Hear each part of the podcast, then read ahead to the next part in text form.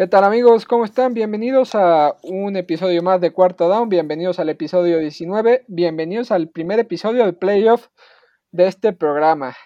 La temporada regular eh, llegó a su fin, más de uno necesita, necesitamos un electrocardiograma, porque qué tensión, hasta el domingo a las 11 de la noche estuvimos ahí pegados al televisor, mucha tensión, muchas sorpresas, los equipos que llegaron a playoff ya se los diremos y y la verdad es que se puso muy dura ese final de, de, temporada regular y obviamente el famoso Black Monday causó mella. Eh, algunos entrenadores que nos esperábamos que fueran despedidos lo fueron, otros no tanto. Ya empieza el baile de nombres, quién con quién, dónde están.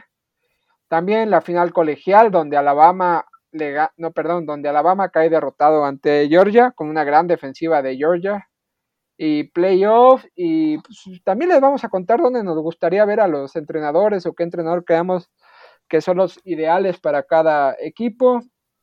Y nada más, saludar como siempre a mi buen amigo, a mi compañero, a mi pareja. Ahora voy a decir que somos ¿qué? Strong Safety y en la secundaria ahí profundos. Eh, Alejandro Medina, ¿qué tal? ¿Cómo estás? Muy bien, muy bien, Dieguito, listos aquí para platicar una semana más eh, de, la NFL, de todo lo que hay. Y, muy interesante, muy interesante. Me justo, incluso para los que no somos o no éramos fanáticos de ninguno de los tres equipos que se estaban peleando eh, lo que fue eh, el, el, pase a playoffs, ese duelo de, de Ryder Chargers, pues fue increíble, la verdad sí fue increíble. Hace mucho que no veía yo un partido que definiera algo a estas alturas, en ese momento, en un prime time. Digo, la, la, liga lo volvió a hacer, o sea, la rompió completamente y pues muy, muy emocionante lo que pasó. Ya platicaremos más adelante de eso y de los equipos clasificados, pero, pero la verdad sí, la verdad sí, sí nos dejó a todos con, con, con mucha emoción. O sea, pasar a quien pasara, uno estaba contento, la verdad, con, con este tipo de partidos. Sí, la verdad es que dando un ejemplo la NFL de lo que es competitividad, vender muy bien su producto. Creo que si lo hubieran pensado eh, como se dio, no les hubiera salido tan bien. Se la jugaron, hay que ser realistas, se la jugaron con el partido de Charger Riders, o sea, se jugaron a que fuera, que las cosas se dieran para que ese partido fuera uno de los mejores de la temporada y, y, se, y ocurrió. Entonces, un ejemplo de cómo la NFL maneja su negocio, pero más de uno sufrimos y, ahora viene lo playoff a vida o muerte. Eh, dos equipos juegan esta semana, dos descansan, así que más adelante les estaremos hablando de playoff. Antes de entrar en materia de, como siempre, repasar la actualidad, recordar nuestras redes sociales, tanto el programa como personales. Me pueden seguir en arroba Diego Ramírez 91 en Twitter. Y las redes del programa son cuarto-down en Twitter también. Ahí estamos subiendo las historias, todo lo que tiene que ver con NFL. También déjenme de pedirles una disculpa, ha sido mi culpa, no la de Alejandro. No le he pasado el tweet para que lo ponga, ya se lo tengo que pasar. Ahora que terminemos de grabar el programa se lo paso, para que por lo menos esté una semana ahí vigente en su, en su timeline y, y, cumpla. Sí, ¿Dónde pueden ver ese tweet, este, Alejandro? Está en, lo, lo, van a poder ver en arroba cohete medina que es mi, mi, cuenta de Twitter. Ahí estamos todo el tiempo platicando de todo. Y pues sí, digo, perdimos y pues ni modo, toca pagar. Así es, así es esta vida y pues hay que cumplir. La verdad es que sí, eh, cumple sus apuestas el señor. Y también por aquí en mi casa llegó un paquete muy especial que igual tenía que haber apostado eso, la verdad. Pero bueno, es broma. No nos vamos a cobrar los chinos. No ese, nos vamos a cobrar ese, me hubiera, ese, ese, me hubiera dolido más, la verdad. Hubiera estado, eh, hubiera estado muy fea esa. esa ese sí hubiera estado feo. Solo si sí, se hubiera una final de conferencia. Si quizás ese tipo de apuestas en una final de conferencia. Sí, la verdad es que sí.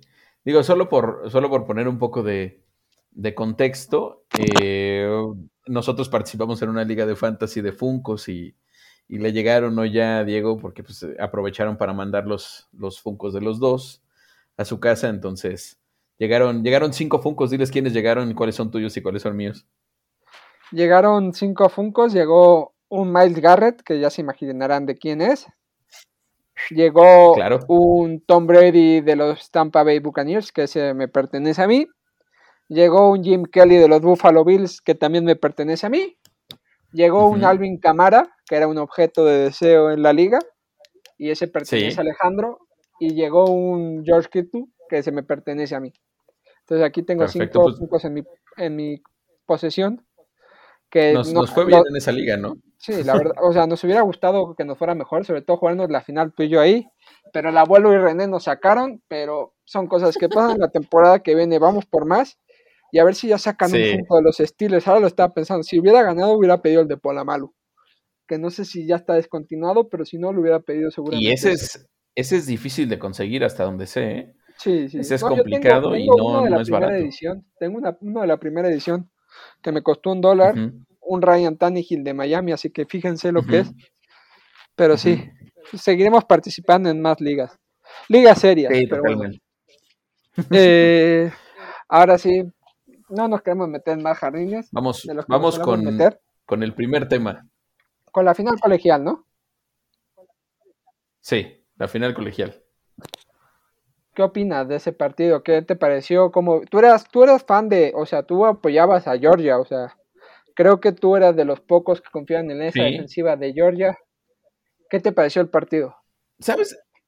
¿Sabes que vi ese partido de el partido previo que tuvo Georgia contra Michigan y yo tenía en muy alta estima a Michigan y decía Michigan tiene todo para ganar y, todo este todo este run run que hay en torno a Aidan Hutchinson como, como posible primer pick y todo con eh, del draft 2022 de la NFL y, yo veía muy fuerte a Michigan y cuando vi el partido contra Georgia realmente fue increíble la calidad de jugadores que tiene, que tiene Georgia y fue cuando dije, bueno, vamos a apoyar a Georgia en este, en este partido de final y pues no nos equivocamos, al final de cuentas Georgia jugó un partidazo eh, y lo más interesante es la capacidad que tiene esa defensa de Georgia de, de, pues de mantener presión sobre, sobre el coreback contrario, en este caso sobre Bryce Young y, el montón de jugadores que tienen que van a que van a saltar el siguiente año a la NFL, ¿no?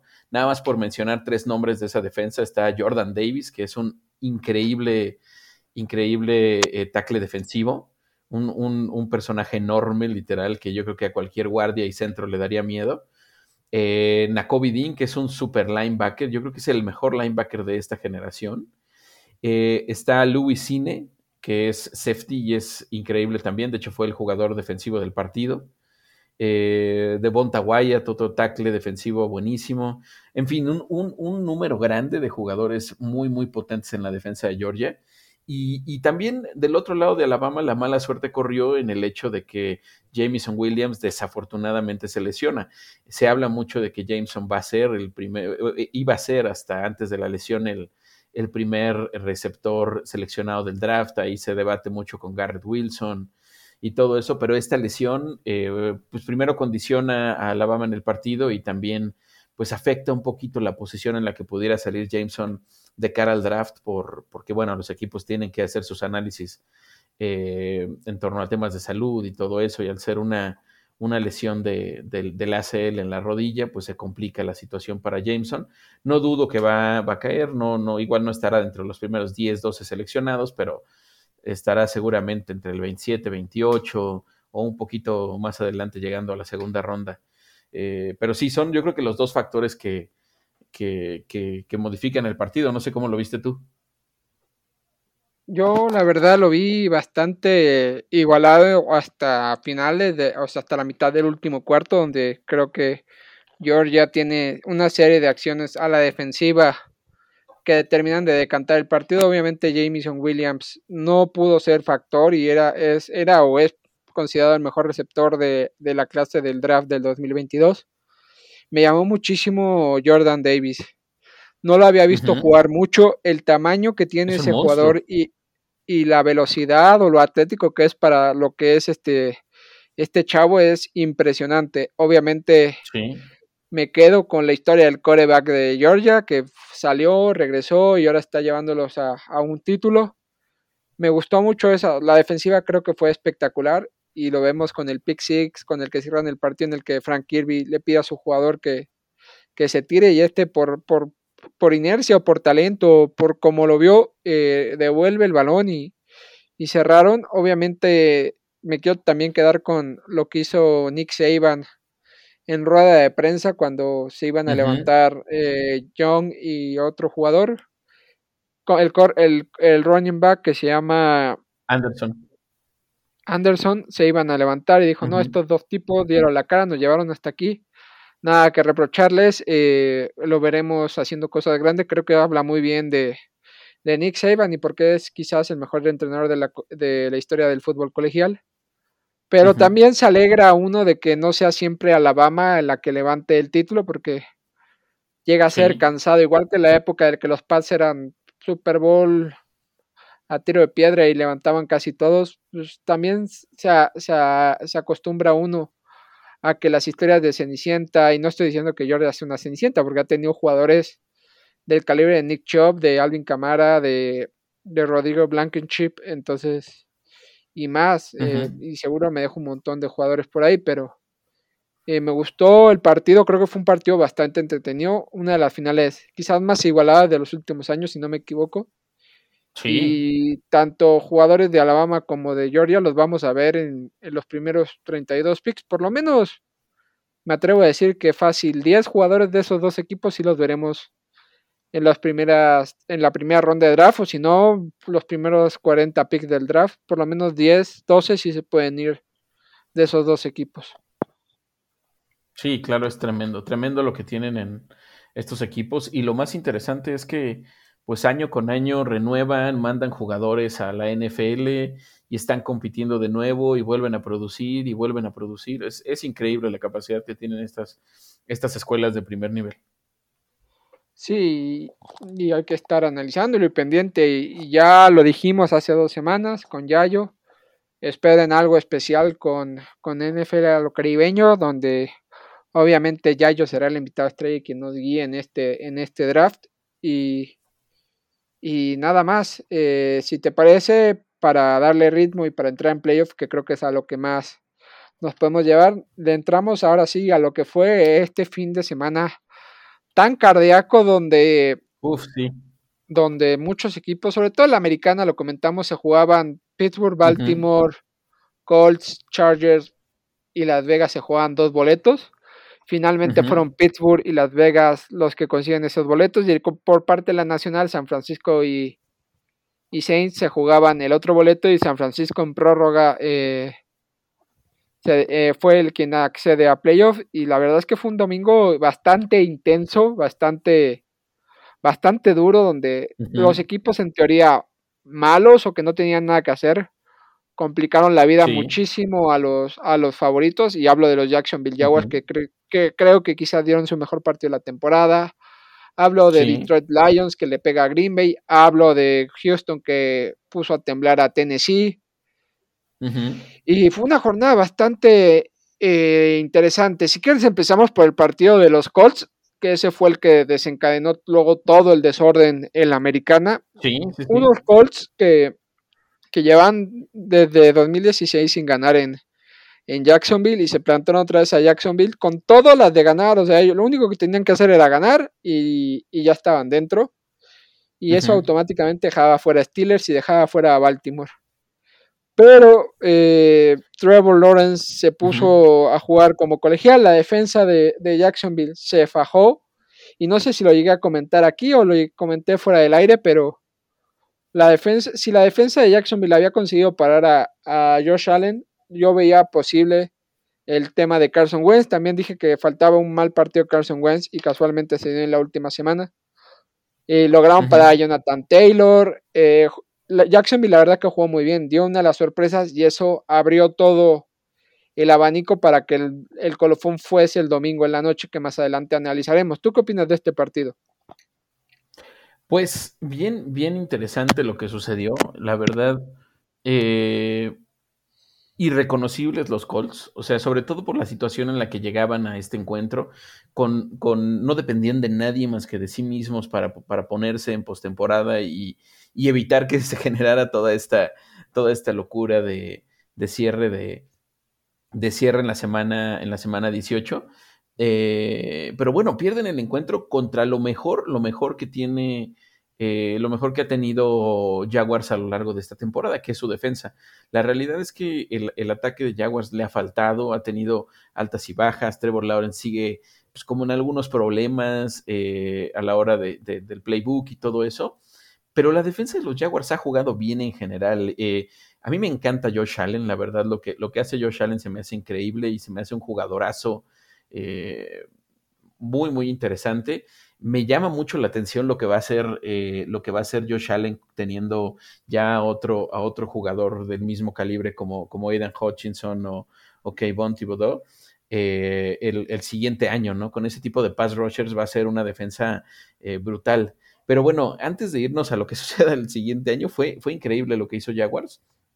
Y también darle mérito a este, a este head coach interino, a, Darrell Brevel me parece que ha hecho cosas muy interesantes. Siempre tiene la mala suerte de que corren a, al, head coach principal. Pasó el año pasado con los, con los Lions cuando corren a Matt Patricia y se queda él. Luego ahora pasa con, con Urban Meyer y se queda él también. Pero al final de cuentas juega un partido muy bueno y, y, con jugadas inclusive de fantasía. No sé, no sé qué te pareció ese, ese pase en el cual casi capturan a Trevor Lawrence y la alcanza a agarrar Marvin Jones. Eh, no sé, al final fueron lo que todos esperábamos de los Jaguars esta temporada, si bien no un super equipo, pues sí un equipo ya más, niveladito, ¿no? En, algunas cosas. Eh, pero increíble lo de Colts, o sea, Frank Reich no tuvo capacidad de reacción, eh, Jonathan Taylor perdido, la línea perdida, le pegaron cuanto quisieron, Carson Wentz volvió a ser el de su segunda temporada con los Eagles, en fin, muchas cosas ahí. Y es un caso de analizar el de los Colts, que dieron bastante capital por Carson Wentz apostando por los playoffs, apostaron también por ser uno de los equipos que tenían todo para competir en playoffs y por qué no competir por la nacional. Finalmente se quedan fuera de, la, de los playoffs y se quedan sin picks de primera ronda y el principal ganador es, es Filadelfia, que en otros episodios lo hablaremos porque creo que le salió el negocio redondo a, a Filadelfia con Carson Wentz. Pero sí, sorprendió mucho el resultado y ese resultado de los Colts permitió que Steelers Baltimore a, a, medida que avanzaba el partido en Jacksonville, el Steelers Baltimore se, se, convirtió quizás en el partido más importante de la americana, ya que, el que con esa derrota el que, el que ganara estaba dentro, estaba dentro de la pelea de playoffs, obviamente. Steelers tenía menos menos que menos menos posibilidades. cábalas no menos cábalas que los los, Baltimore Ravens para ganar. Baltimore necesitaba ganar a Steelers que perdiera Colts que perdiera Miami o, empatar y que perdiera uno de los dos del domingo. Sí, totalmente. aunque lo hubiera ganado Steelers eh, con la derrota con la victoria de Miami se hubiera quedado fuera de Baltimore y había que hubiera estado interesante ver qué pasaba con eso porque eh, todo apuntaba a, un posible pase y luego Steelers obviamente eh, eh, dio un partido bastante, ¿cómo decirlo? Fue un partido bastante defensivo, acostumbrado a lo que hace Steelers últimamente, que es no anotar muchos puntos y confiar en la defensa y en el momento que se tiene que prender Rotisberger se prende un partido donde TJ Watt hizo historia, eh, logró los 22 sacks y medios, eh, solo logró uno frente a Tyler Huntley al final de la primera mitad, y empata Michael Strahan como el, defensa con más sacks en una sola temporada. Eh, hablarán que es porque tiene más partidos, pero obviamente si nos ponemos a ver los números, TJ Watt jugó menos partidos que Michael Strahan, pero eso no está, TJ Watt ya hace historia. Finalmente Steelers en la prórroga se, lleva el partido con un, gol de campo de Chris Boswell. Manda a Baltimore a ser el último en la división norte de la americana, que esa división el año que viene, si Baltimore se eh, recupera lesionados, Cleveland, qué pasa con un buen receptor y a ver qué pasa en Pittsburgh, qué coreback llega, cómo va a pasar, la línea, todo eso. Pero es una de las divisiones más igualadas de toda la liga. Baltimore termina en el sótano de esta americana norte y Pittsburgh a la espera de lo que pasara en, el estadio de Las Vegas. ¿Tú cómo viste el partido de Pittsburgh? Pues muy bueno el juego, eh, la verdad también. Yo me esperaba un poco de más, más puntos, la verdad. Alcanza, acaba siendo un partido de muy pocos puntos y, bueno, eso es algo que, ya platicaremos más adelante que me preocupa de los Steelers. Eh, pero el, juego defensivamente es, buenísimo. La verdad es que Eh, la defensa de Ravens también juega muy bien. Obviamente es superior la defensa de los, de los Steelers, principalmente por esta ultracapacidad que tiene, que tiene TJ Watt y, lo que logró finalmente en cuanto a las capturas y todo eso. Eh, pero la verdad es que juega, juega muy bien la defensa de Pittsburgh y es la que siempre mantiene en el juego al equipo. no sé qué hubiera pasado si hubiera estado Lamar puede que hubiera cambiado, puede que no hubiera cambiado, pero bueno, al final de cuentas tampoco, tampoco dejo como, tampoco deja, me deja una mala sensación Tyler Huntley, pero sí creo que, los Steelers merecieron, sobre todo por lo que pasó en, la segunda mitad, ganar el encuentro. Y no, no solo hablando de TJ Watt, porque obviamente nos podemos centrar en que TJ Watt es parte fundamental y quizás el mejor jugador de los Steelers, pero merece la pena mencionar que por, creo que desde el 2017 Steelers es el equipo con mayor sacks cada temporada. O sea, lleva 17, 18, 19, como cinco temporadas siendo la, defensiva que más capturas de, mariscal tiene en la liga. Eso pues, llama, eh, se habla de la fortaleza y de la regularidad de esta defensa. En este partido vimos aparecer a, a Terrell Edmonds con una intercepción y, cerrando muy bien los huecos. Arthur Mollet también aportó mucho. Joe Hayden tuvo dos que tres jugadas también. Y sobre todo Minka Fitzpatrick, que creo que está agarrando el nivel de juego All Pro que es.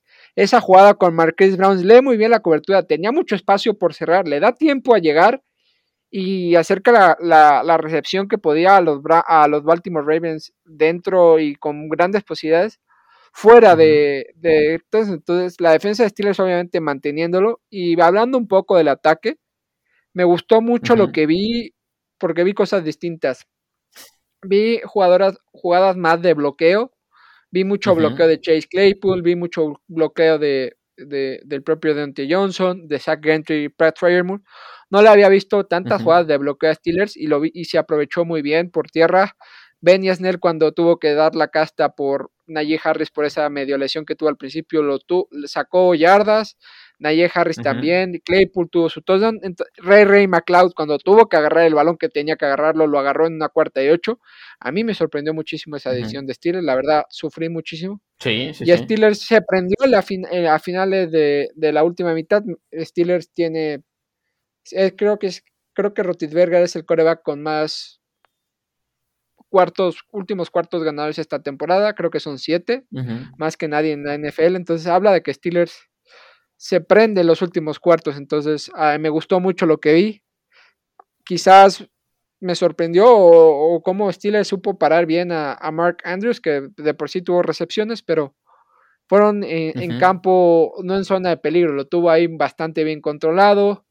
Me gustó Deontay Johnson sacando unos cortes que otro, entonces Steelers eh, sigue en playoffs, eh, pero ahora le toca un rival muy duro, que es Kansas, y, y más adelante lo analizaremos, pero eso fue mi resumen.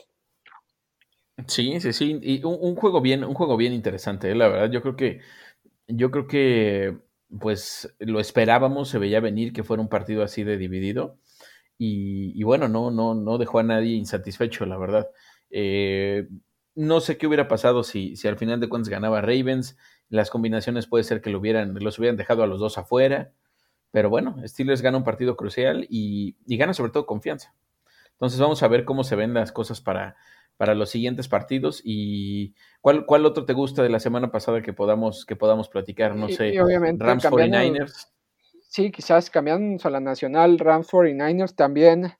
Pues 49ers tenía que ganar para clasificar y lo hizo y quizás lo hizo frente a un rival divisional en un partido que no empezó muy bien para los de los 49, eh, este Matt LaFleur, no, Matt LaFleur no, Kyle Shanahan sigue manteniendo su, digámoslo así en términos vulgares, su paternidad sobre Sean McVay.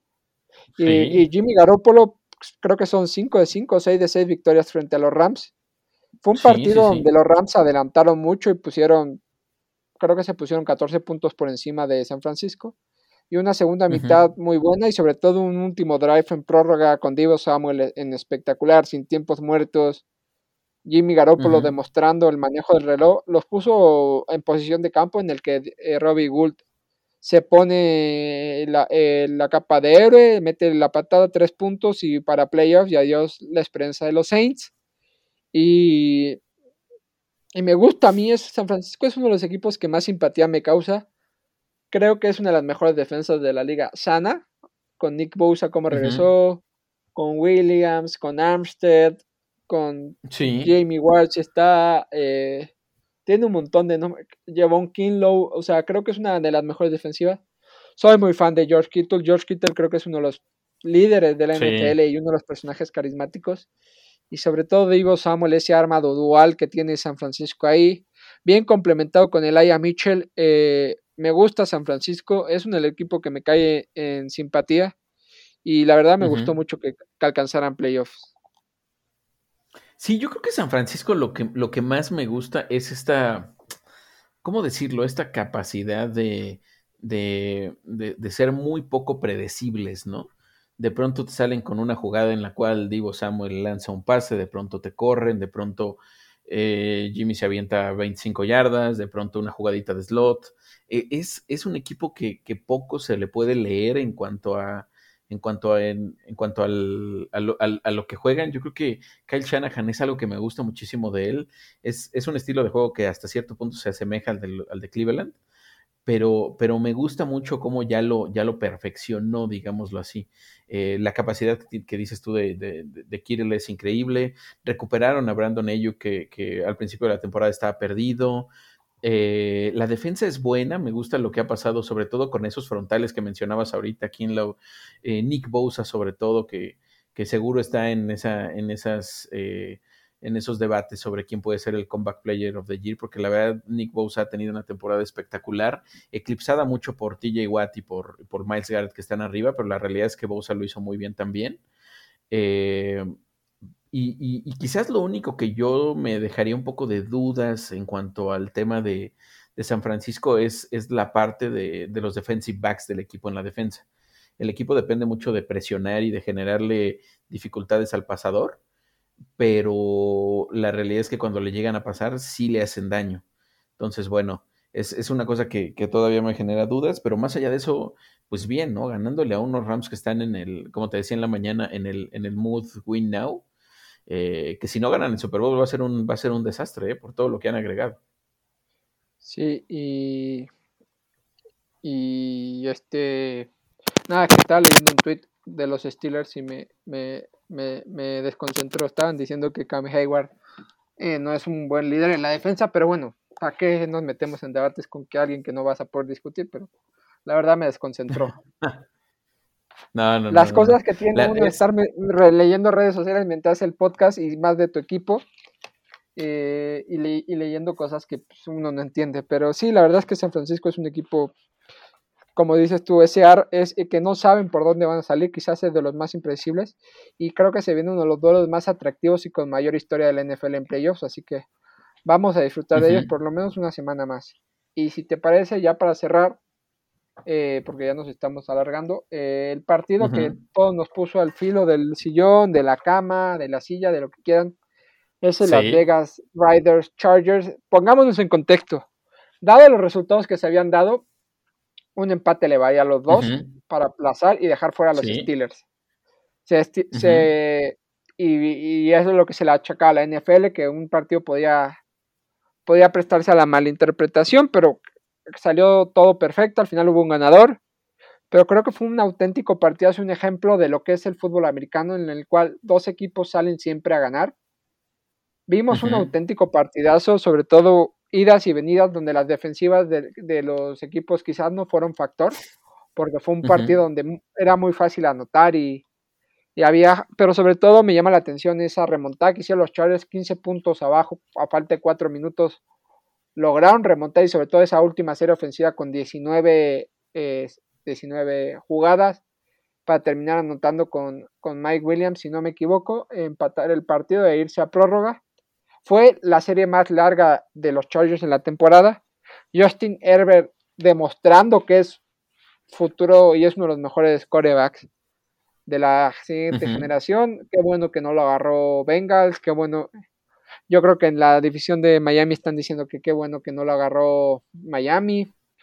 Es un tipo que con armas es peligroso y después llegaron a una prórroga Eh, gana, gana Las Vegas, anota la patada en el Carson, la, devuelve eh, Hopkins, si no me equivoco, de los Chargers también, empatan eh, otros ah, tres puntos. Y la tercera posesión la tiene Riders y empieza a correr el balón, el reloj se empieza a bajar. Y, pues, los aficionados de Steelers nos empezamos a poner nerviosos porque el empate ya empezaba a hacerse más realidad que otra cosa. Y, y cuando faltan que alrededor de 40 segundos todo indicaba que ya iban a dejar correr el reloj, que los dos iban a entrar y no sabemos qué pasó. Eh, Brandon Staley pide un tiempo fuera para el ritmo de, de Las Vegas. Hay una conversación entre Derek Carr y, Sasha eh, en el cual deciden poner una jugada más de ataque por tierra, dejar correr el reloj. Y a falta de dos segundos pararlo y Daniel Carson le dio la victoria a playoffs. Era o entraba ellos o entraban los dos. La verdad es que Daniel Carson es uno de los kickers más fiables que hemos visto en la temporada.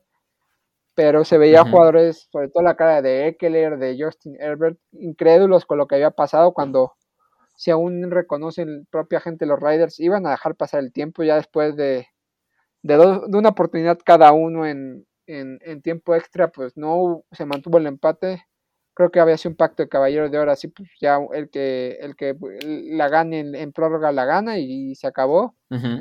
Pero no sé qué pasó, no sé si, si iba a parar, si Las Vegas iban a dejar correr el tiempo, si Brandon Stanley lo que habló es que dijo que quería un gol de campo más lejano y tener la posibilidad de que pudiera fallar Carson. Y con esa victoria cardíaca se clasificó Las Vegas Riders. ¿Tú cómo viste ese partido? ¿Qué opinas?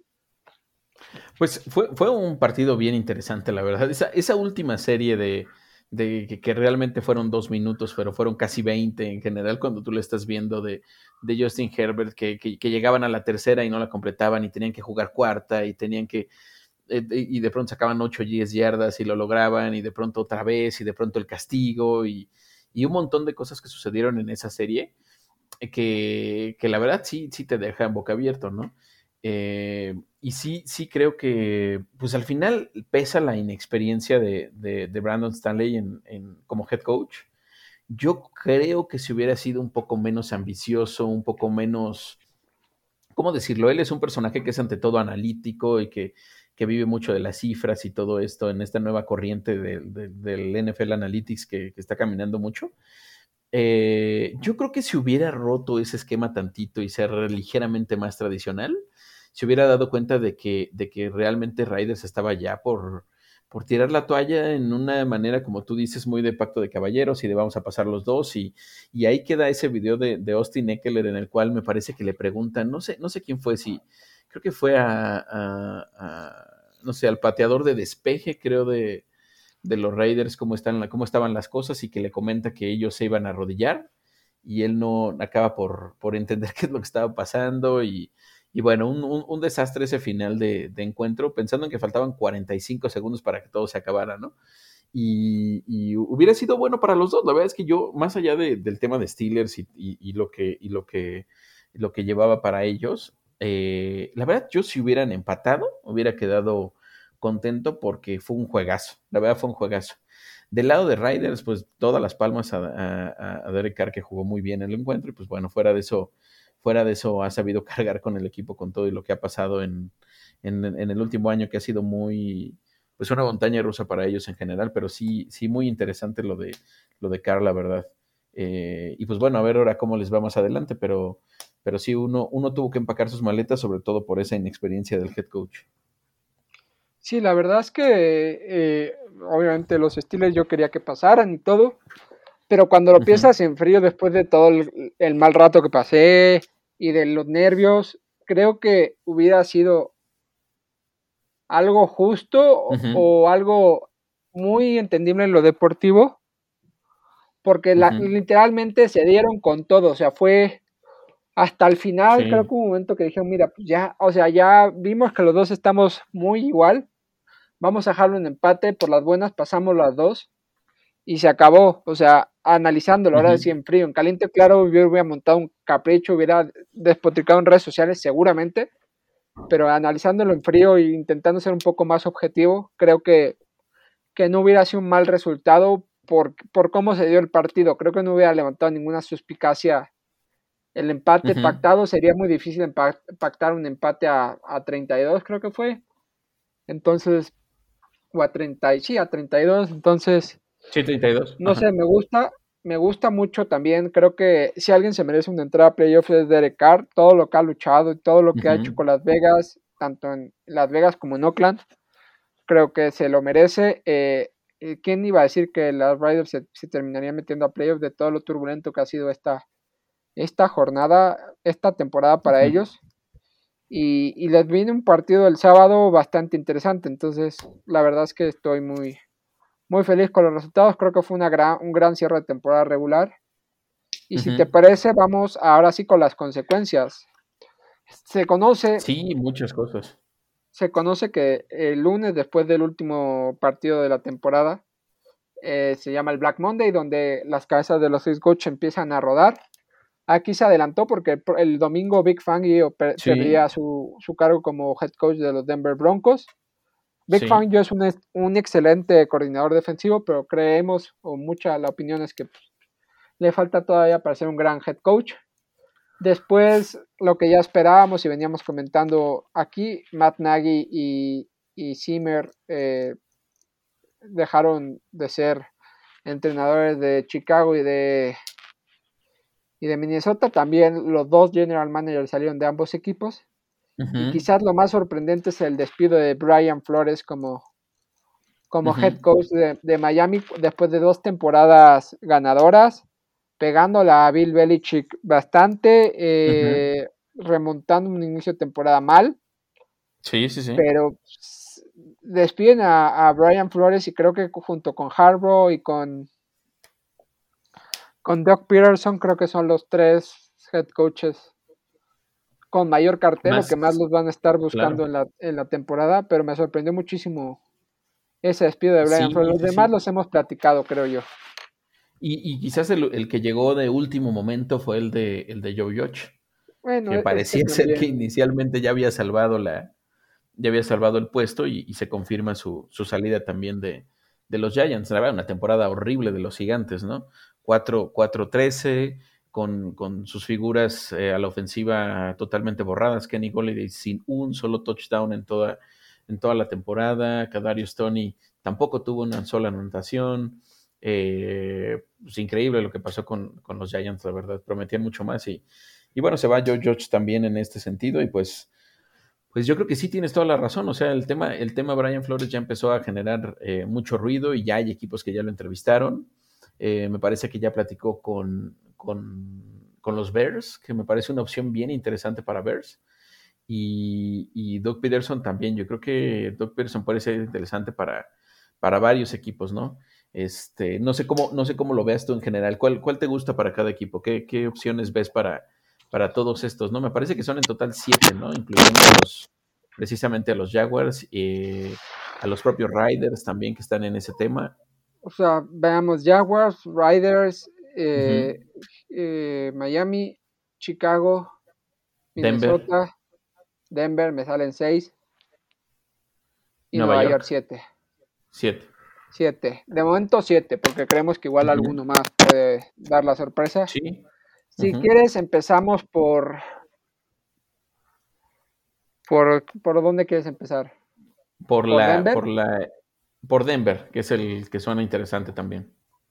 Denver, eh, obviamente, creo que va a buscar a Jim Harbaugh. Pero creo que Denver va a hacer movimientos pensando en en el bombazo de la temporada. Creo que Denver va a hacer el movimiento en función a agarrar a Aaron Rodgers como coreback.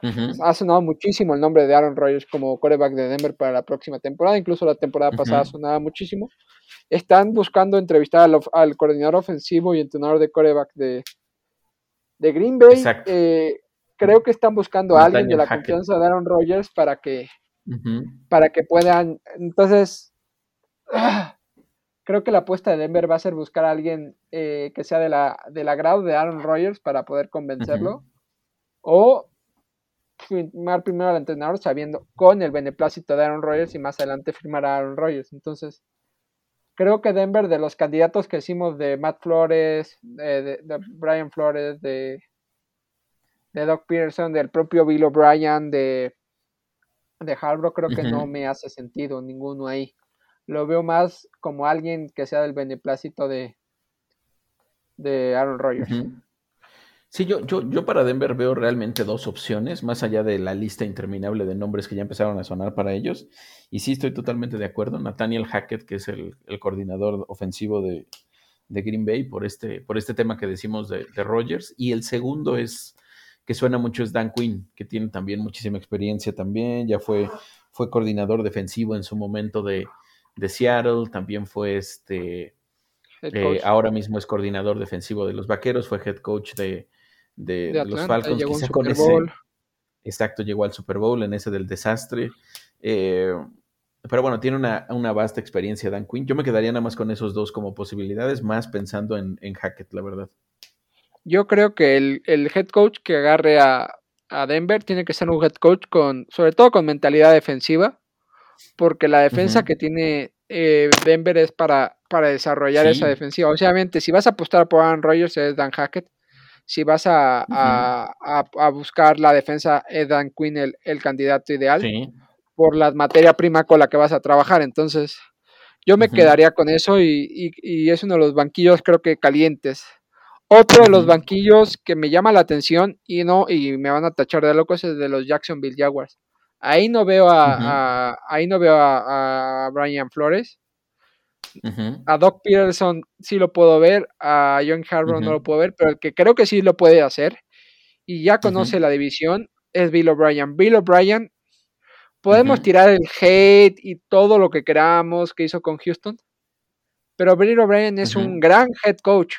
No estoy diciendo que es un gran general manager, es un gran head coach Bill O'Brien y lo vimos con Houston. Houston los metió en, en playoff, los puso a competir en su división Tuvo un coreback como de Sean Watson en desarrollo. Eh, es un coreback de Clemson el que tiene, que era de Sean Watson, ahora tiene a Trevor Lawrence. Tiene una defensa sólida y lo vimos contra Bills, lo vimos contra Colts. Tienen el pick 1. Creo que Bill O'Brien es un entrenador que podría funcionar en el, en el esquema de, de Jaguars, incluso con el, en el, ¿cómo es? El, ¿En cuál? El, el, general manager que dicen que se pueden juntar los dos también. Barkley. Trent Barkley, entonces ahí están. Y por otro lado, Doc Peterson. Doc Peterson, después de, ese descanso con Filadelfia, creo que tiene ahí una opción también a desarrollar con Trevor Lawrence, un, talento espectacular, con jugadores que, que conoce ya algunos. Eh, no me acuerdo quién jugó en Filadelfia bajo sus órdenes, pero algún jugador de estos de, Filadelfia está ahí, entonces es un, es un coach que lo veo y me gusta, como que la mentalidad que puede tener para llegar a Florida ahí. A, mí me gusta sobre todo el tema de Doc Peterson, el hecho de que, de que, le traería mucha estabilidad al equipo. Yo creo que ya con la experiencia que tiene y todo eso le podría dar buenas cosas. Y, y es una mente ofensiva, ¿eh? me gusta bastante lo que ha hecho siempre a la ofensiva vamos a ver de quién se podría rodear, pero yo creo que la mejor decisión eh, para, para, los Jaguars sería dar estabilidad y traer un head coach ya con mucha trayectoria. Y, Peterson es, es, algo interesante. ¿Y de Bill O'Brien qué opinas en Jaguars? Mm, me gusta, me gusta, me gusta. Eh, no lo veo como un mal head coach, lo veo como un mal general manager cuando le dieron las dos, las dos chambas. Eh, pero sí me quedo antes con Doc Peterson, la verdad. Creo que es, tiene todavía más experiencia que, el propio Bill O'Brien. ¿Qué, equipo quieres hablar ahora? ¿Qué, qué, qué ¿te, parece, ¿Te parecen los Bears? Los Bears. Creo que ahí solo tenemos un candidato para mí. Para mí el candidato es Brian Flores. Darle a Brian Flores la defensa que tiene ahorita los Bears con, con Robert Quinn, con, con Khalil Mack, más un ataque prometedor con Justin Fields para desarrollar un Darnell Mooney que está demostrando que, es que puede ser el wide receiver 1, un buen David Montgomery complementado con Khalil Herbert, buen tight joven con, con Cole Kemet. Yo veo a Brian Flores como el candidato ideal para Chicago. Creo que les daría ese salto de calidad. Y más si se va Aaron Rodgers, eh, también ahí lo veo, ¿eh? Sí, es, es, otro equipo que requiere muchísima estabilidad. Lo que ha pasado con los Bears las últimas temporadas, Ryan Pace como gerente general hizo lo que quiso, eh, se, sufrió mucho al final de cuentas ahí. Y, sí me gusta Brian Flores, sobre todo por lo mismo, ¿no? Que traería estabilidad al equipo y le daría un poquito más de confianza. Eh, suena también de pronto el nombre de Dan Quinn para, esa posición, pero eh, me gusta más todavía el tema de Brian Flores, ¿no? Necesita como mano dura en un equipo en el que, en el que pareciera ser que todo está, todo está perdido a veces y en una división tan complicada, yo creo que, le podría dar mucho. Sí, la verdad es que, que Brian Flores eh, no sé en qué otro equipo podría encajar mejor, quizás, no sé, en Minnesota, y si quieres hablamos de Minnesota, los Vikings, no sé, me haría un... No sé. O sea, Brian Flores con Kirk Cousins y con lo que tiene, no lo veo mal, ¿por qué no? O sea, es una defensiva decente, es un, o sea, es un tipo que sabe defender con, con Eric Kendricks, con Daniel Hunter, con, con tiene, tiene como, ¿cómo se llama este? El, el, el, ah, se me fue el nombre. Eh, el defensivo jovencito.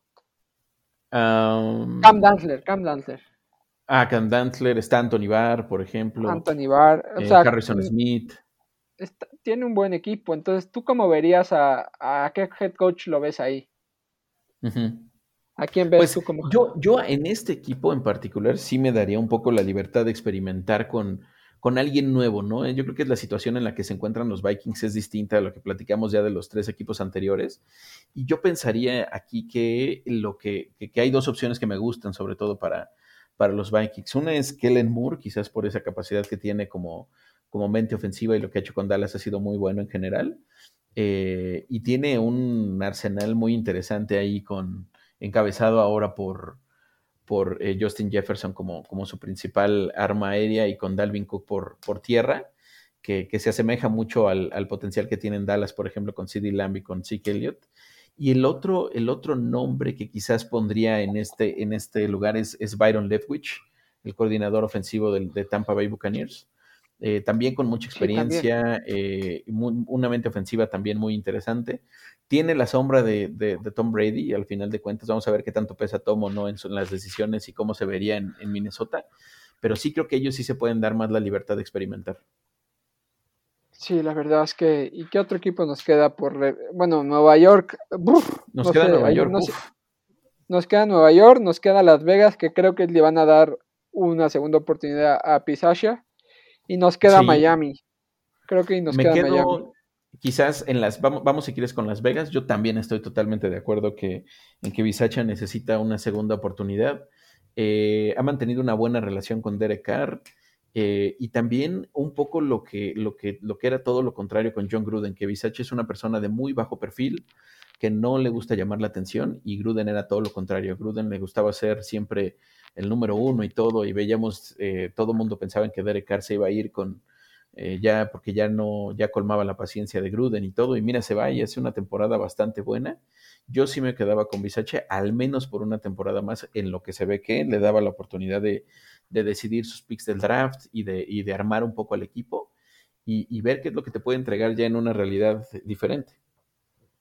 Sí, la verdad es que, eh, eh, ¿por qué no confiar? O sea, ya te, sacó quizás de uno de tus momentos más tormentosos y convulsos de los últimos años. Eh, creo que se ha ganado la confianza de Mike, de Mike Mayo y el respaldo del equipo para por lo menos pedir o, o, solicitar algún, algún trade. Eh, se habla de que pues, Devante Adams hablaba de, de, las rutas que hace Hunter Renfro y Devante Adams va a ser agente libre y suena a Las Vegas para untarlo en dinero. Y dos receptores con esas rutas o esa capacidad para liberarse de los defensivos como Renfro y Devante Adams juntos puede ser maravilloso. Y creo que Bisasha va a estar ahí. y creo que le se merece una oportunidad. Después, eh, porque nos quedan 10 minutos y todavía tenemos un montón que hablar. un montón de temas.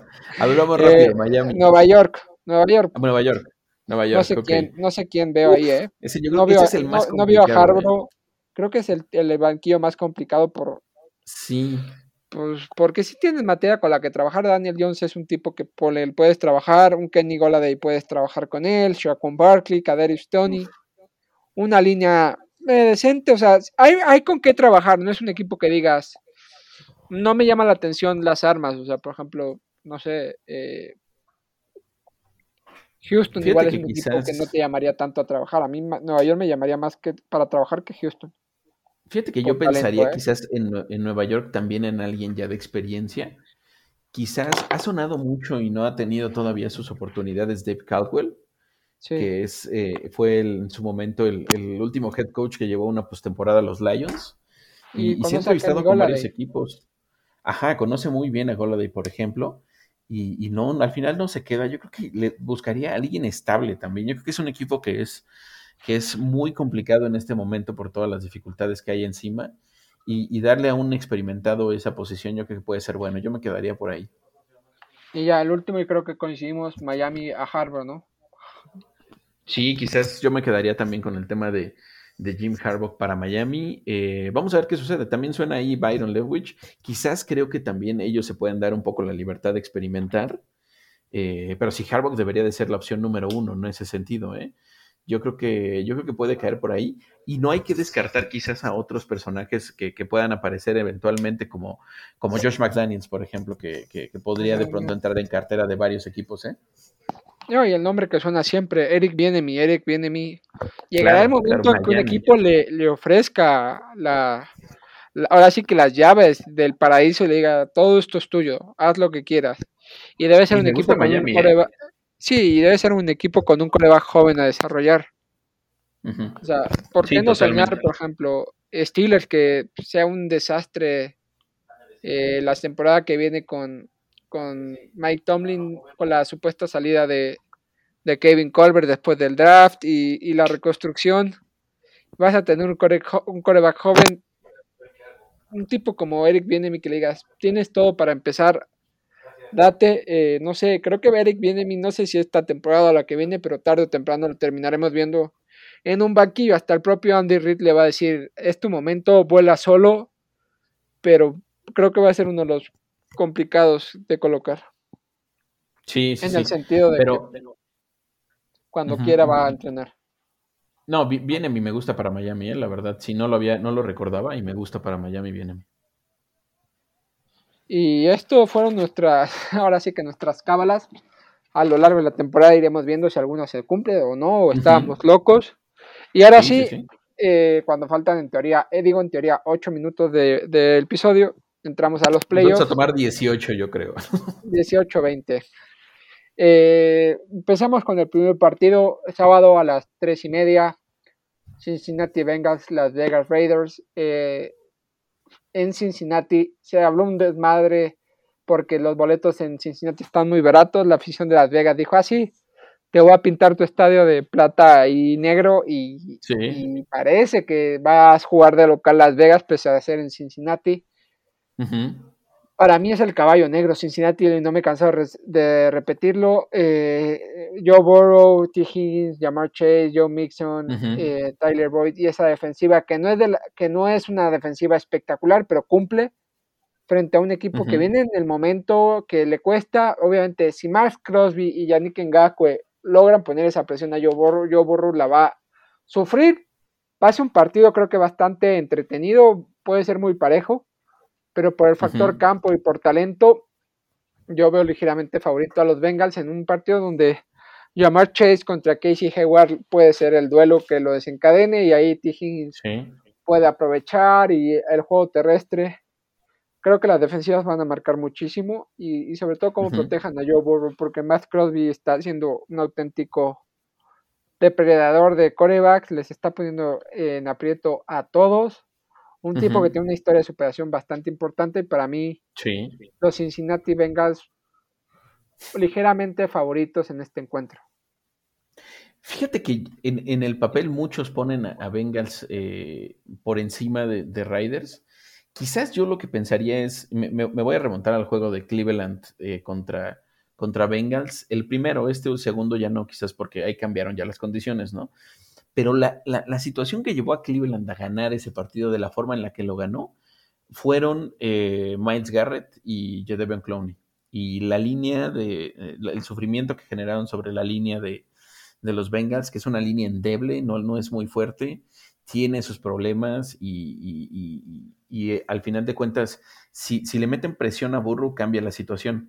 Creo que Max Crosby y Ngakowie tienen, tienen una posibilidad de generar hay muchas dificultades para, para Burro. ¿eh? Me gusta mucho.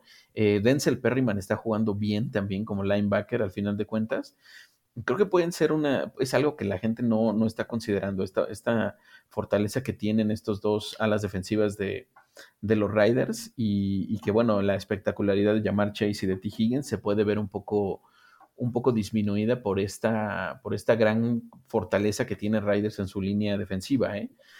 Eh, y, es algo que, que, sí cambia el partido realmente. Lo, lo vimos en ese momento con, con, Cleveland, en ese partido que, pierden los, los, los, Bengals de una manera muy fuerte.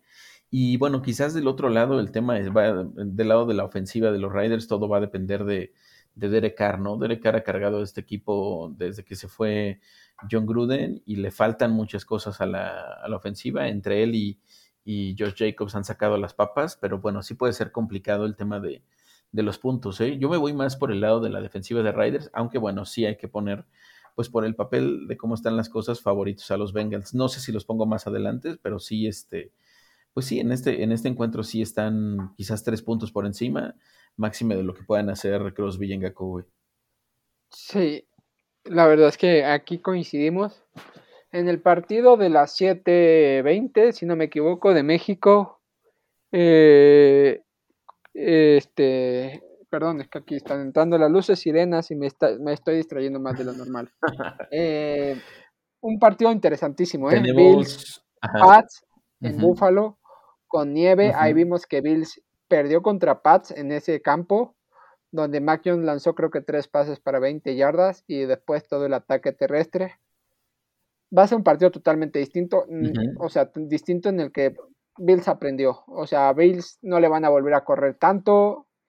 Va a ser un partido donde, como pasó en Foxborough, si Josh Allen consigue establecer el juego terrestre, va a peligrar la victoria de los Pats. Pero es un duelo de duros de rivales divisionales. Eh, interesante lo que podemos ver ahí. Todavía sigo dando por favorito a los Bills. No por jugar en casa, no por el frío. Creo que llegan en mejor momento con los Pats. Los Pats desde esa victoria frente a los Bills y su semana de descanso han ido un poco a la baja. Entonces, para mí, eh, ligeramente favorito los Bills. Sí, sí, sí. Creo que, creo que también veo favoritos a los Bills. Eh, no, no descarto que pueda de pronto sacarse de la chistera eh, algo Bill Belichick, porque ya lo conocemos, es un viejo lobo de mar en general y creo que tiene toda la capacidad para plantearle un juego difícil a los Bills y, de, y hacerlo sufrir, pero sí creo que el equipo es un poco más eh, fuerte en, ya en estas instancias. Yo creo que va, a pesar mucho la experiencia ya de Josh Allen, la capacidad de Stephon Dix como wide receiver 1, que, que, no tiene un wide receiver 1, por ejemplo, no, por ejemplo los Pats. Eh, eh, la, fortaleza que tienen defensiva. Yo creo que me ha gustado mucho lo que, lo que ha sucedido con esa defensa, con todo y la baja de Tredevious White ha sabido ir avanzando. Eh, hay muchas cosas que me gustan de Bills, pero sí sobre todo esa, esa conexión que existe entre, entre Dix y, Josh Allen. Yo creo, que, yo creo que Bills está por encima por ahora. En, yo creo que Bills va a sacar este partido, digámoslo así. Ya después no sé qué venga, pero bueno, al menos yo quiero que sea campeón porque estamos en esa quiniela. Y bueno, pero bueno, fuera de eso, creo que Bills es superior. Sí, Bills es superior, talento lo tienen, pero si la defensiva de Pat se faja, eh, puede haber partido. Partido del domingo a las 12. Si no me equivoco, es Tampa Bay, Filadelfia, ¿no? Sí, Sí, sí, sí, a las 12 del domingo los Tampa Bay Buccaneers enfrentando o recibiendo, digámoslo así, a los Philadelphia Eagles. Eh, yo de este partido que espero que gane Tampa, eh, han recuperado piezas importantes como la Bonte David, como, como este Leonard Fournette y creo que es uno de los equipos con mejor defensa contra el ataque terrestre, lo cual limita el potencial que pueda tener Jalen Hurts frente a ellos. Boston Scott y Jordan Hayward se han visto, creo que mermados por, por COVID.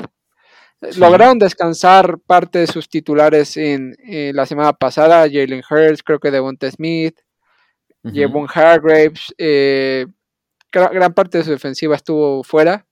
Llegan descansados, vuelan a Tampa, pero en casa de Tom Brady y en playoffs, ahí lo siento amigos, es territorio Tom Brady. Tiene que ser un partido perfecto eh, este, eh, a Filadelfia para dejar fuera a Brady.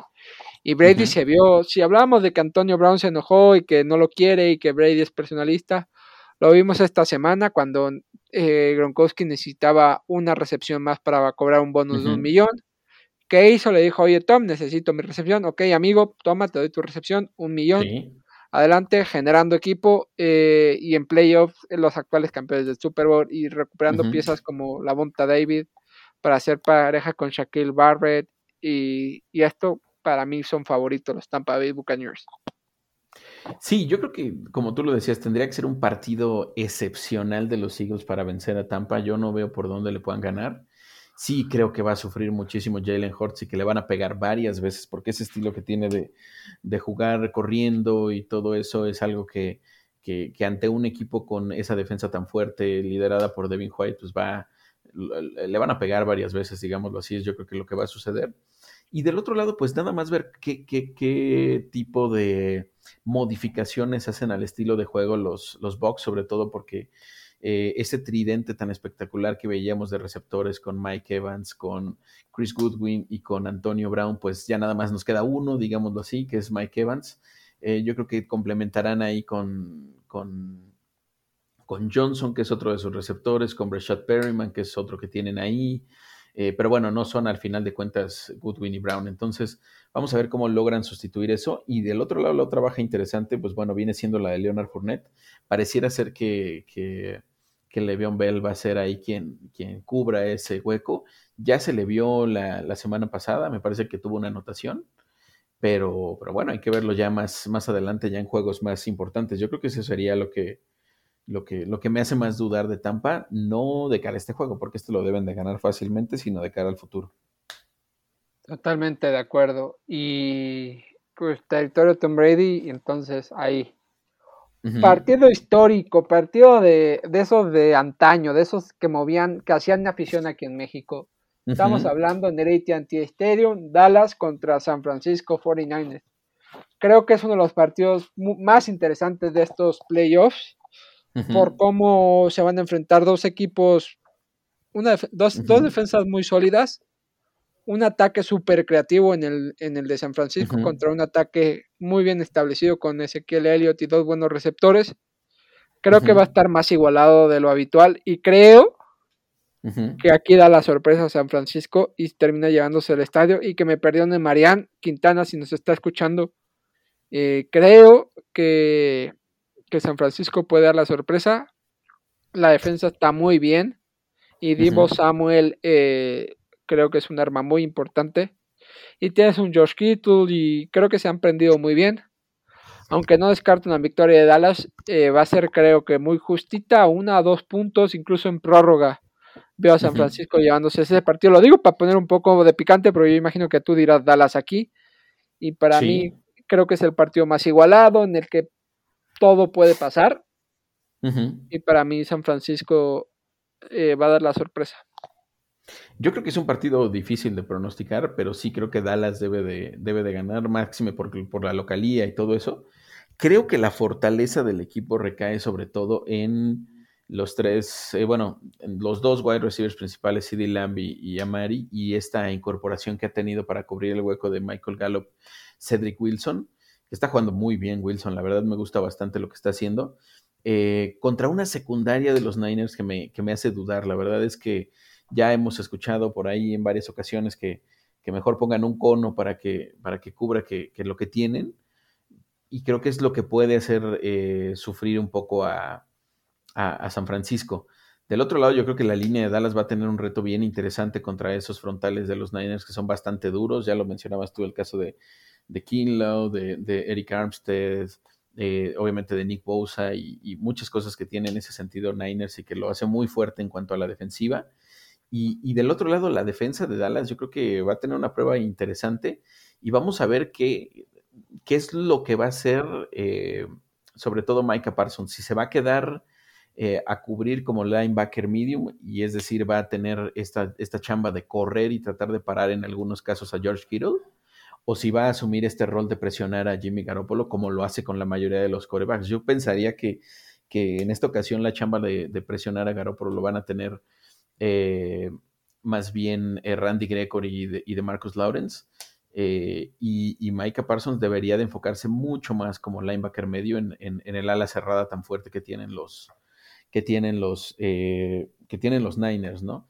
El caso de Demo Samuels, pues interesantísimo, la verdad, esta capacidad que tiene de, generar cualquier cantidad de jugadas bizarras, digámoslo así, por, pero, pero buenas, ¿no? Al mismo tiempo, ¿no? Desde lanzar un pase hasta correr, hasta, hasta ser un receptor profundo, hasta estar en el slot, todo eso que tiene Debo Samuel es increíble. Y, bueno, vamos a ver Dan Quinn si, si tiene esta capacidad de, de plantarle la cara a los Niners. Y, de una vez te digo que si Dan Quinn se lleva el partido, muy probablemente sea eh, ya un candidato principal para varios equipos de los que ya mencionábamos que están buscando, ¿eh? por, esta, por esta capacidad que tiene de, plantear buenas defensas y eso. ¿eh? No, es, no estaría sencilla ganarle a los, a los Niners, pero creo que Dallas lo debe de lograr. Pues sí, estaremos pendientes de ese partido y de lo que puedan ser las dos defensas y dos ataques muy, muy potentes, donde es un pronóstico reservado el que vemos. Pero eh, hay que estar pendientes. Y el domingo a las 7 y cuarto de la noche en Arrowhead Stadium, eh, Kansas City Chiefs recibiendo a, a, los Pittsburgh Steelers. En un partido que en el papel y a priori todo apunta que Kansas es bastante favorito. Pero como este es mi podcast y, y se vale también no ser objetivo, yo voy con los Steelers. Voy a confiar en que los Steelers es un, eh, puede ganar este partido. Y ahora doy mis razones, pero es un partido bastante desigualado en donde sabemos que a le cuesta hacer muchos puntos y se prende al final de, los partidos frente a un Kansas que en cuanto eh, empiezan con la quinta marcha desde el minuto uno, no perdonan. Y para mí la clave del partido no está en Kansas, está en Pittsburgh, en que si Pittsburgh empieza a, hacerle sentir la presión a Mahomes, ahí está la clave, porque Mahomes no es un tipo que se sienta cómodo siendo presionado, y lo podemos ver, y por mucha línea que le hayan puesto, si a Mahomes le empiezas a llegar y le empiezas a, a, o a, bloquear los pases, o a, a, sacar un poco de su partido de jugadas grandes, de entrar rápido en, en, en, ebullición o en calor con su afición, con su como Travis Kelsey, como Tyreek Hill. Eh, creo que ahí está la clave eh, y Pittsburgh tiene la capacidad, por lo menos para ponerle la presión a, a, a Mahomes. En temporada regular ganaron los Chiefs 36-10. No, Pittsburgh no fue capaz de llegarle a, a, Kansas. Le corrió muy bien Kansas. Kansas con, con Gore y con Williams le corrieron demasiado bien. Tyreek Hill no tuvo eh, Travis Kelsey tuvo COVID, fue Byron Pringle el que, el que recuperó. Creo que en ese partido no estaba Joe Henning todavía para los Steelers. Y TJ Watt venía de, una molestia contra. No, no, no, ya no. No había venido de la molestia contra Minnesota, sino TJ Watt venía de. No le, no le pudo llegar, pero eh, como digo, Steelers de los últimos cuatro partidos ha ganado tres. Solo perdió con Kansas, le ganó a Tennessee, le ganó a, Baltimore y le ganó a, a, Browns. Partidos complicados los que tuvo, esos cuatro últimos fueron bastante complicados. Eh, y para mí, Steelers, si consigue anotar, o sea, encontrar más rápido su, momento de ebullición, eh, va a estar compitiendo. Un Ben Rotisberger que salió a rueda de prensa y dijo que con cinismo, eh, y lo digo, y lo aplaude ese cinismo, de que no son favoritos, de que solo van a salir a divertirse, es que las críticas o todos los memes son de que literal Steelers no tiene oportunidad contra Kansas, es un partido muy complicado, pero creo que el momento que vive Steelers por ese aura, ese famoso, la despedida, la última temporada de Rotisberger, el ganar, cómo está jugando el equipo, Naye Harris está jugando bien, la defensa parece que Minka está ahí y TJ Watt está apostando tengo la sensación de que hay algo dentro del vestidor de Steelers que está haciendo que saque los partidos adelante. Quizás no es el equipo más atractivo, pero la defensa los está manteniendo y en el momento en que Ben Roethlisberger decide pasa al play al play action al play calling, creo que se nota mucho la diferencia de Steelers siendo un equipo más dinámico. Como lo mencioné antes, los bloqueos que vi contra Baltimore me gustaría verlos contra Kansas. Jugadores como Ray Ray McLeod apareciendo, Zach Gentry, creo que Pittsburgh ya tiene sus dos tight ends del futuro con Zach Gentry y Pat Fryermuth, Fryermuth como número uno, pero Gentry se ha visto muy bien estos dos últimos partidos, siendo un arma más que puedes tener para ganar por tamaño, por envergadura, competir contra, contra un Tyron Matthew, contra un Travis White, eh, y, y, va a ser meterle presión a Mahomes, no dejarlo conectar, y ahí, para mí, Steelers va a dar la sorpresa y se va a meter en la ronda divisional de playoffs. Híjole, pues a mí me toca la chamba de ser un poco más realista en este juego, ¿no? Yo la verdad no, no, veo ninguna oportunidad de que Steelers le pueda complicar las cosas a Kansas. Bueno, no complicar, o sea, puede, puede que, lo, que tenga sus momentos en que, en que le dificulte las cosas, pero no veo cómo Steelers le pueda ganar, sobre todo por un factor. Steelers a lo largo de toda la temporada, solo en seis partidos anotó más de 20 puntos. Y si nos vamos a los últimos cinco partidos con todas las victorias que tuvo, anotó 19 puntos contra Titanes, anotó 10 contra los Chiefs, anotó, bueno, anotó 26 contra Browns, que bueno, ese cambia un poco la cosa, es parte de estos seis juegos. Y luego anota 16 contra Ravens. Entonces, la realidad es que anota muy pocos puntos Steelers y, la verdad, la defensa es la que lo mantiene en juego, ¿no? Ahora, la defensa, el ataque de los Chiefs es, es ultra dinámico. Ya sabemos las jugadas que hace Mahomes. Eh, están en un momento de gracia, digámoslo así, después de ese inicio de temporada tan, tan de muchas dudas, que si se acababa la dinastía o no, si existía o no una dinastía. Muchas cosas se hablaban de los, de los Chiefs en ese momento, pero incluso creo que las dos mayores debilidades que se veían en un principio, que era la defensa, sobre todo la capacidad de hacer presión de, personajes como, como Clark, que, estaban perdidos, eh, o Tyron Matthew, que no se sabía en dónde andaba, eh, han mejorado la defensa considerablemente y la línea ofensiva, que es un, era un tema de muchas dudas también, eh, ya otra vez la volvieron a tener en, gran nivel y sí creo que, que Chiefs Quizás no sea otra vez un 36-10 como el que se vio en temporada regular, pero sí creo que Chiefs, al menos por 7 puntos, sí debe de ganar. Eh, no sé, quizás un, un, un 24 un 24-17, un 24-14, una cosa así, sí veo a Chiefs ganando a, Steelers, ¿no? Yo creo que, pues por mucho que haya motivación y emoción por la última temporada de Ben y todo eso, eh, pues es la NFL y al final de cuentas hay, hay equipos pues, que siempre van a estar ahí peleando arriba y que, pues más allá de las motivaciones, tienen argumentos y, yo creo que eso es lo que puede pesar al final de cuentas. Al principio de, nuestros podcasts creo que lo hablábamos con el caso de Steelers, que yo firmaba clasificar a playoff y empezar a agarrar ritmo cerca de playoff. No como la temporada pasada que empiezas a 11-0 y llegas y te pegas la de Black, de frente a Cleveland Browns. Entonces creo que el equipo lo tiene todo muy presente, saben y tienen muy presente lo que pasó con Brown, saben que pueden dar la sorpresa y que, pero que tienen que estar muy enchufados. Va a ser un partido complicadísimo y encima en Arrowhead, en un estadio que aprieta mucho y contra un tipo como Andy Reid, contra el mejor equipo de la americana en los últimos dos años, dos veces, dos veces eh, presencia en Super Bowl, entonces tiene todas las de perder Steelers, pero eh, hay que confiar, o sea, si yo, si uno no confía en su equipo, eh, pues estamos perdidos y para eso estamos. Aficionados Y, ya, y ya que nos estamos acabando el tiempo, el último partido, lunes por la noche, primer lunes, Monday night, que vamos a tener juego de comodín. Arizona Rams es un partido bastante bastante interesante que por ver, o sea, es un partido que también pronóstico reservado, quizás Rams son ligeramente un poquito favoritos, pero en Arizona regresa, regresa JJ Watt. Eh, parece que también por ahí DeAndre Hopkins puede estar ahí y, Kyler Murray a ver cómo entra con el juego terrestre. Matthew Stafford le ha costado mucho cerrar y ser constante partido muy de pronóstico reservado, quizás por talento y por lo que pueda hacer Cooper Cup. Eh, voy tantito con los Rams, pero y, eso que la quiniela tengo a los, me tocan los Cardinals. Eh, Voy con los, voy con los Rams por, por, por poco, ¿eh? O sea, muy poco.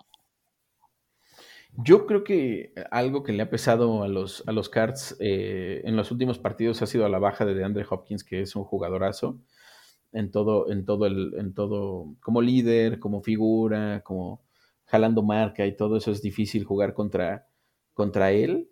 Eh, yo creo que, eso le ha, le, ha, debilitado mucho el ataque hasta cierto punto a los, a los Cardenales que perdieron a su principal hombre, ¿no? Sí tienen a, Christian Kirk, sí tienen a, personajes como, eh, como AJ Green, que es un histórico también, por ejemplo, y, tienen a otros receptores de calidad, pero yo, como Rondale Moore, por ejemplo, pero sí creo que les está pesando muchísimo la baja de la baja de, de DeAndre Hopkins. Ahora, por el lado positivo, y eso es algo que, vamos a ver qué tanto influye, porque estaba siendo una pieza fundamental en el equipo hasta que se lesionó, es el regreso de JJ Watt.